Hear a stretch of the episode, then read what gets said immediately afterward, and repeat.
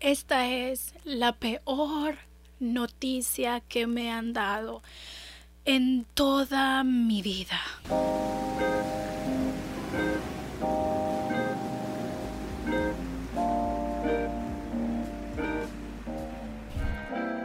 Honestamente, se los voy a decir, nunca había sentido el dolor que sentí en ese momento. Fue impresionante sentir el dolor. Era algo que yo no podía describir, era algo interno en el medio de mi pecho y de mi estómago.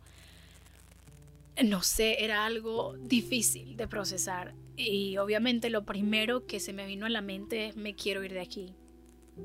No quiero estar aquí, no quiero estar aquí, me quiero ir con mi hermana quiero irme con mi familia, no quiero estar aquí. Se había ido el pilar de nuestra familia. Se había ido. Se había ido su alma, su espíritu ya no estaba con nosotros. Y para mí eso fue devastador, usted fue devastador, fue algo que yo no podía entender, no sabía lo que estaba pasando me llenó de confusión, me llenó de enojo, me llenó de todos los procesos de duelo que pueden saber. Me llenó de tantas emociones en ese momento que, que no sabía qué hacer honestamente. Estaba al otro lado, estaba súper lejos de mi casa, estaba sola, sola con mi compañera que apenas la había conocido hace una semana. Estaba en un lugar desconocido, en un país diferente, con personas diferentes, sirviendo una misión a Dios, sirviendo una misión de tiempo completo.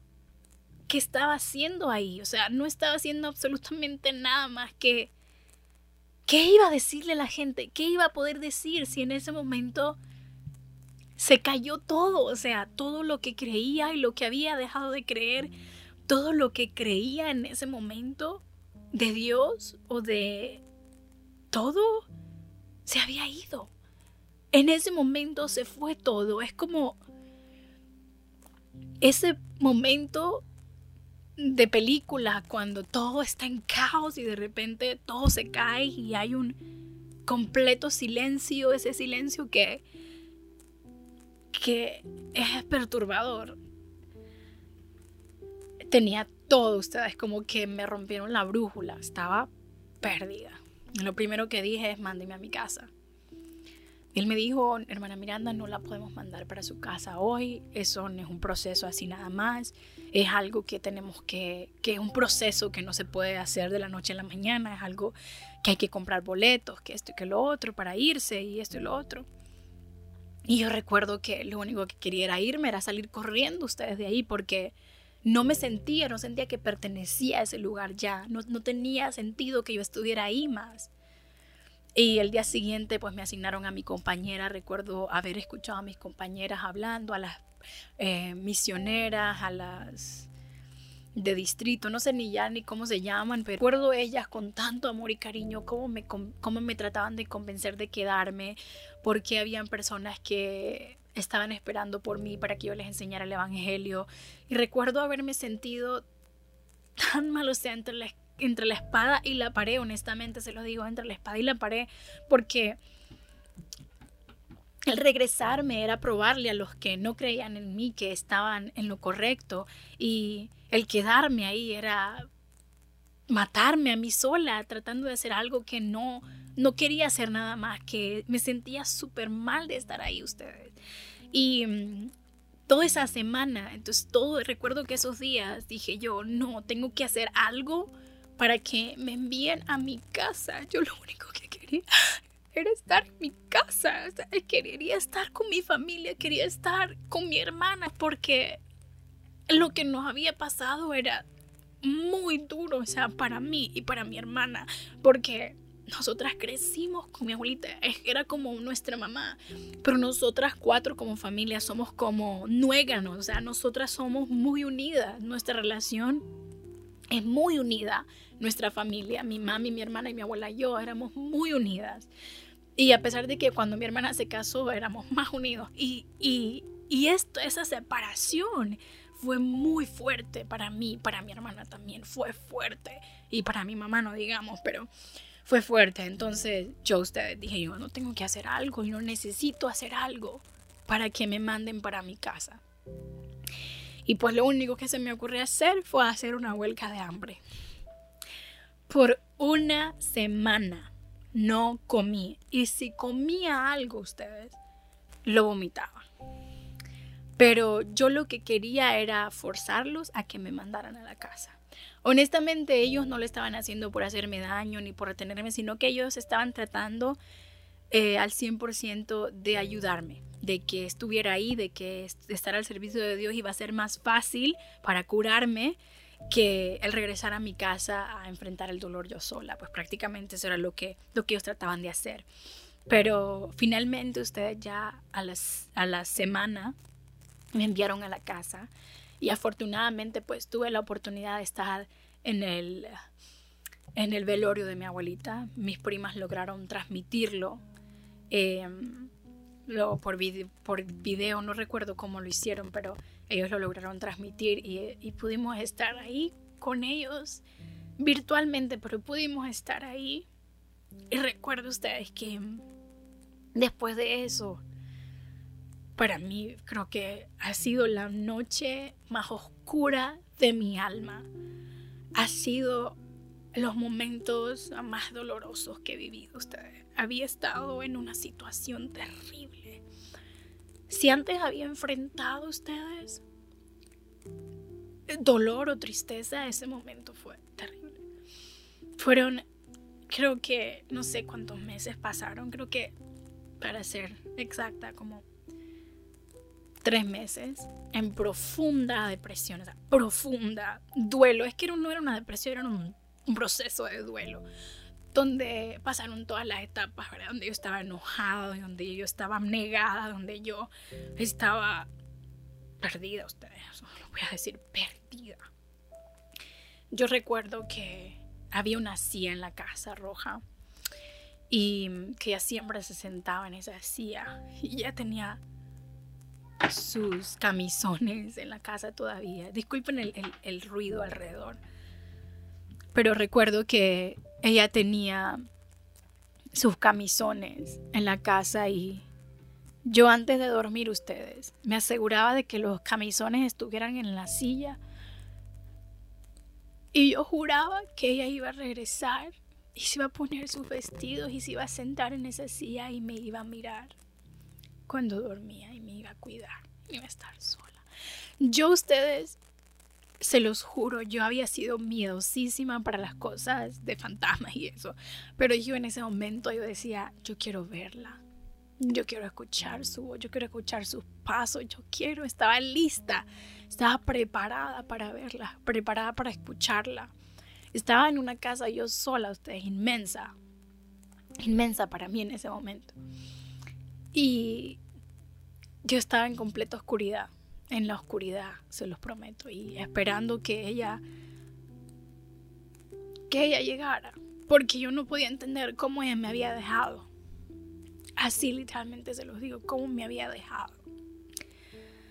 Recuerdo que la casa estaba a oscuras, prácticamente no había luz porque yo tenía todas las luces apagadas, pero adentro de mí también estaba todo oscuro, era como estaba tan triste, estaba en un en una etapa tan tan oscura en mi vida que mm, llegó el punto esa noche ustedes que yo tenía miedo. Recordarlo en este momento me da como tristeza de mí misma recordar cómo pude haber estado en un en un lugar tan oscuro. Recuerdo haber sentido miedo, ustedes recuerdo haber sentido haber sentido una sensación de sacarme el dolor ustedes y lastimarme físicamente porque ya era algo que no podía soportar, era algo que ya me estaba ya me estaba haciendo mucho daño ustedes, mucho daño. Y recuerdo que Esta noche en específico yo sentía tanto miedo ustedes, era un miedo, un miedo indescriptible ustedes, era como que algo estaba alrededor mío, fue impactante la verdad para mí. Y como les dije en algún momento yo había dejado de creer, yo no había orado, yo no había vuelto a orar en todo este tiempo, me había enojado tanto que yo había dejado de creer y había tomado la decisión de que esto era una mentira y que todo el tiempo nos habían hecho creer algo que no existía a pesar de que yo ya sabía que sí era real, a pesar de que yo ya había tenido mis experiencias, me, me hice creer de que era algo que yo sola me había inventado y me hice creer un montón de, de tonterías y yo obviamente no oraba, pero esa noche ustedes era como si la niña arrepentida llegó a los brazos de su padre. Recuerdo que me puse a orar la oración ha sido para mí clave, como les digo, clave en muchos puntos de mi vida. Y esa vez fue oración. Recuerdo haber ustedes orado tan fuerte y pidiéndole a Dios que por favor me diera la oportunidad de decirle adiós a mi abuelita, de, de, de, acabar con el dolor porque yo ya no lo soportaba y, y que necesitaba que me sacara de la oscuridad y que me diera paz, porque ya era algo que ya no podía sostener. Y esa noche ustedes tuve un sueño muy bonito. Yo tengo algo especial con los sueños, que algún día probablemente también se los cuente, porque yo siento que a través de mis sueños yo he recibido muchas respuestas también y muchos mensajes. Y mm, esta noche en particular, ustedes, yo recuerdo haber soñado con haber estado en unas pirámides. Imagínense tres pirámides, literal, yo recuerdo haber estado en el sueño con una mochila llena de cosas como de camping. Yo recuerdo que en el sueño tenía que subir y bajar tres pirámides para poder llegar al destino que quería llegar. Recuerdo ustedes que estaba subiendo una de las pirámides, afortunadamente tenían escalones, no tenía que, escalarlas. Entonces estaba subiendo los escalones y en la punta de la pirámide y haber visto todos los escalones casi infinitos para poder llegar hasta abajo eh, de la pirámide y poder subir la otra pirámide. Era como que tenía que bajar aquí y volver a subir aquí arriba. Era como, como, era como una M que estaba subiendo era como una M que estaba subiendo y bajando. Entonces, al bajar esta, estos escalones tenía que subir la otra por este lado. Entonces, cuando ya venía yo bajando, recuerdo haberlo hecho con tanta dificultad. Tenía como mi mochila bien pesada con un montón de cosas. Yo venía tratando de bajar y obviamente el peso me llevaba hacia atrás por la posición de los escalones en la pirámide. Cuando ya finalmente recuerdo haberme sentido tan cansada en ese sueño, ustedes, y al final cuando ya casi eh, voy bajando el último escalón, tengo que subir al otro escalón y por alguna razón este escalón era como más alto que los anteriores. Entonces me subo al otro escalón que era más alto y el siguiente escalón era un poco más bajo que el anterior pero me logro subir mucho más fácil y el siguiente era mucho más corto. Ya cuando llego al siguiente, me siento tan cansada que me quito la mochila.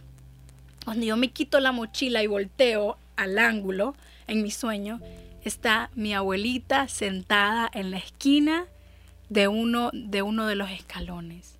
Me emocioné y dije, mami, corrí, la abracé a ustedes. El abrazo más confortante que he recibido en toda mi vida en un sueño. Yo le dije, mami, la extrañé tanto, mami, la extraño. Yo sabía que ella ya no estaba en mi sueño. Yo sabía que ella ya había fallecido. Y entonces ella, ustedes, no me dijo ni una palabra, solo me abrazó. Yo recuerdo haber visto sus ojos y sus ojos eran tan bellos como color miel y recuerdo haber visto sus ojos y haber sentido una paz, ustedes, una tranquilidad, un, un amor ustedes me despierto y era de día y el sol estaba ahí, o sea, era como que me prendieron las luces así internamente. Honestamente, les voy a decir que las cosas no cambiaron de la noche a la mañana. Tuve que pasar un proceso y mm, fue un proceso lento, pero poquito a poco las cosas empezaron a cambiar. Yo empecé a, a tomar decisiones para mi vida, para que pudieran eh, seguir adelante. Mi mamá ya estaba aquí en Estados Unidos, yo estaba en Honduras, estaba sola otra vez, eh, ya no tenía idea de qué iba a hacer. Y sí, ya no le podía decir, me puse a orar y Dios me dio la respuesta porque no pasó, no oré, porque no oré, porque sabía que, que la respuesta ya la había tenido y no la había hecho y regresar a la misión no era una opción. Entonces me di por vencida y dije, me voy a quedar en Honduras, voy a buscar un trabajo, voy a entrar a la universidad y voy a hacerme un futuro aquí. Y punto. No voy a seguir buscándole cinco patas al gato porque no tiene. Pero las cosas cambiaron.